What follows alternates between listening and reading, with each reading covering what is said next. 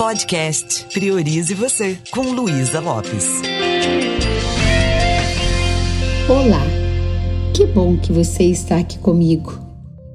Vamos conversar um pouquinho sobre as diferentes facetas do nosso estado emocional, das nossas emoções. Quando a gente fala de emoção, parece que tem um assunto que é inesgotável. Tem várias formas da gente aprender sobre o nosso mundo interno e sobre a nossa estrutura emocional. As nossas emoções elas estão diretamente ligadas às sensações, tendências e pensamentos. Então vamos, vamos aprender um pouquinho sobre isso? Muitas vezes nós não aprendemos a ouvir, a escutar os nossos estados internos. Todas as nossas diferentes dimensões, elas nos parecem embaralhadas. Quantas vezes parece que tem uma turbulência dentro de nós.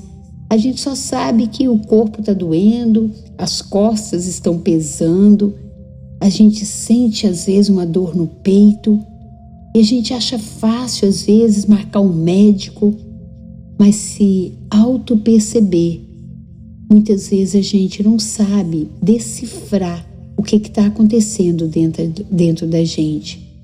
E é muito interessante a gente poder observar que esses estados internos, eles têm um recado para nos dar, que são recados muito importantes.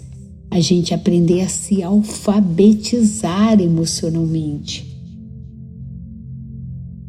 eu posso passar para você uma reflexão, um exercício que eu faço no meu workshop de gestão de emoções. Pense numa emoção que você tenha sentido recentemente e que de alguma forma ela trouxe um desconforto. Pense nessa emoção Procure se lembrar em que contexto, em que situação ela, ela apareceu. Qual foi o gatilho que disparou essa emoção? Que sensações você teve? Quando você estava experimentando aquela emoção, você pensou em alguma coisa? Por exemplo, o que está me incomodando? Ou teve vontade que ela sumisse, ou usou alguma válvula de escape, né? Alguma fuga para não sentir o que você estava sentindo. Teve aquela sensação que parecia que aquilo ia durar para sempre. E esta emoção que deu origem ao, ela deu origem a algum, alguma tendência, ou seja, você teve vontade de fazer algo, ter uma atitude, mudar o seu comportamento.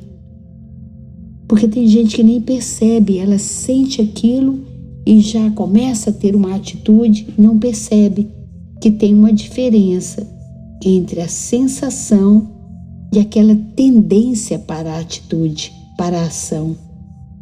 Além do mais, isso manifesta também no nosso corpo. Quando você está conectado com essa emoção que foi uma, uma emoção assim que trouxe um, um, um certo desconforto. Onde que ela se localizou no seu corpo? Foi na sua, no seu rosto? Foi nas costas? Foi no tórax? Foi no peito? Onde foi? Então, vou dar um, um exemplo disso. É tão interessante quando a gente começa a, a ler o que o corpo está manifestando eu tive uma sensação há um tempo atrás, logo que o meu pai foi embora. Eu era muito ligada ao papai. Você que me acompanha, você já deve ter me ouvido falar, falar sobre o papai. Então, eu passei por várias fases assim depois que o papai foi embora. Mas quando, além da partida do papai, eu tive o diagnóstico de câncer do meu marido, eu comecei a experimentar uma sensação. Teve uma noite que eu acordei com uma sensação do peito assim oprimido, uma dor no peito, uma dor que estava me sufocando. E aí eu procurei perceber quais os pensamentos que estavam presentes. Um deles era: Poxa, não vou nunca mais poder abraçar papai. O outro era: Será que meu marido é, será que esse câncer aí vai ter cura? Será que, que vai ter jeito? Será que meu marido vai embora? Então, esses eram os pensamentos. Eu senti a dor no peito e pude, e pude mapear os pensamentos. E qual foi a tendência? Me deu vontade de, de, de não fazer nada, me deu vontade meio que de abandonar até meu propósito de vida, que eu falei, meu Deus, que para que eu trabalhar tanto, né? Me deu vontade de parar. E a expressão na minha face foi uma expressão de tristeza. Né? Eu senti meus olhos para baixo, vi que eu estava com um olhar muito para baixo, os meus ombros não estavam tão eretos, meu, meu olhar não estava na linha do horizonte, como eu gosto de, de, de sugerir, de fazer e eu reconheci: estou triste. E depois eu fui diagnosticar, realmente o meu coração estava pedindo socorro. Então, o que, que eu quero dizer com isso? Tem cinco coisas importantes para a gente observar na gente: a sensação física, né? eu estou sentindo essa dor, eu estou sentindo é, esse desconforto no meu corpo, meu coração está palpitando, a minha respiração está tá rápida, seja qual for a sensação. Perceba. Perceba, saia do automático. Como é que eu tô? O que, que, que eu tô sentindo no corpo? E depois perceba o que, que eu estou pensando, quais os pensamentos que, que estão nesse momento na minha mente. Procure fazer esse mapeamento. Que pensamentos estão aí? E a tendência, isso está me dando vontade de fazer o quê? E que expressões? Nós somos uma mensagem ambulante, sentindo isso e pensando assim, e com vontade de fazer tal coisa, o que, que eu estou expressando no meu não verbal? E que emoções estão presentes em mim? Emoção, reação, tudo isso faz parte de nós, da nossa natureza humana. Nós herdamos dos nossos ancestrais esse sistema de alarme, de proteção, e isso é muito útil. Então, muitas vezes nós queremos nos enganar, né? Tem gente que tem uma coisa de sair de casa, eu já passei por isso. Sair, encontrar amigo, mas na realidade pode ser fuga. Eu começo a viver no automático para poder não me perceber. Então, diante de um perigo, a gente percebe isso.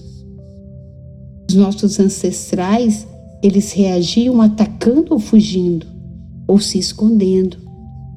E ainda hoje, quando a gente está diante de uma situação, a gente também tem essa tendência. Quantas vezes você teve vontade de fugir do seu casamento, ou quem sabe fugir do emprego, sair diante daquela pessoa, mas era uma reação automática. Às vezes nós estamos adotando estratégias diante das nossas emoções porque nós não aprendemos a acolher as emoções.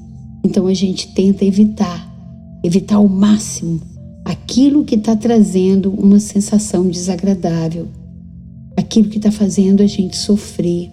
Então a gente começa a buscar aquilo que nós consideramos positivo. O que, que é positivo? Às vezes uma alegria que ela é só para fora, não é uma felicidade. Às vezes nós começamos a ficar com certo deboche, cinismo diante de algumas situações porque nós não mapeamos o que está acontecendo no nosso mundo interno e tentamos evitar ao máximo aquilo que está trazendo alguma dor, então, diante das emoções, essa evasão é uma opção que é pouco eficaz. É possível a gente evitar, controlar ou fugir. Nós podemos fugir de um acontecimento externo. Eu posso fugir de um, de um cão, eu posso fugir de uma vaca, eu posso fugir de uma pessoa desagradável, mas é impossível a gente evitar os acontecimentos aqui no nosso mundo interno. Os pensamentos, as emoções, as sensações, elas estão presentes dentro de nós. E muitas vezes aquilo que a gente acredita ser uma solução pode acabar se tornando um grande problema.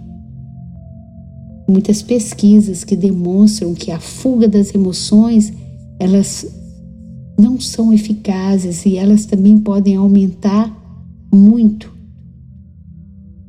o nosso a nossa qualidade de vida, o nosso mal-estar interno. Então, tudo que eu não expresso na vida eu reprimo dentro de mim. Emoções que não são expressas, sentimentos que eu vou acumulando aqui dentro, pode prejudicar muito a minha vida.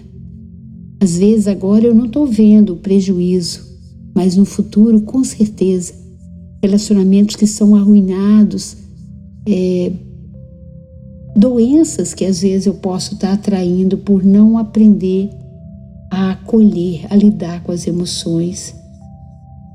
Pare um pouquinho e procure se lembrar de uma emoção em que você quis escapar dela, você quis fugir. Às vezes, diante de uma situação que você tem que falar em público, ou que alguém quer conversar com você, perceba isso e perceba quais os efeitos que isso tem quando você age automaticamente, querendo fugir ou falando o que está na sua cabeça. Então, tem uma situação que é difícil, tem a reação de fuga, mas tem também o efeito disso na nossa vida. O efeito a curto prazo e a longo prazo. Como seria se a gente, ao invés de querer negar as emoções, evitá-las, controlá-las, que a gente aprendesse a abraçá-las, acolhê-las. E é isso. Procure refletir um pouquinho sobre o que está acontecendo no seu mundo interno. Ninguém pode fazer isso por você. E lembre-se que aquilo que você está experimentando internamente, eu me sinto assim por pensar que Lembra desse exercício que nós já falamos em algum episódio anterior? Então, as sensações no corpo, elas são um impacto do seu diálogo interno. Lembra da PNL? Linguagem afeta o sistema nervoso. Então, o seu jeito de pensar está causando isso em você e está fazendo com que você construa, quase no automático, um jeito de reagir à situação às vezes fugindo dela ou às vezes atacando, que não é a melhor forma. Então perceba as tendências, perceba as expressões, as, pessoas, as expressões no seu não verbal. Quantas vezes a pessoa fala assim, não, mas você está nervosa, e você, eu não estou nervosa, mas todo o seu corpo está demonstrando isso. E perceba quais as emoções estão presentes. Eu vou fazer mais um episódio falando um pouquinho das emoções eu me inspirei porque encontrei muitos jovens com muita dificuldade de conectar com seus sentimentos, fugindo de todas as formas, fugindo até do olhar, da conexão, do contato visual. E eu espero de verdade que isso esteja fazendo sentido para você. E se você quiser aprofundar, vai lá para o meu Instagram, luisalopes.pnl.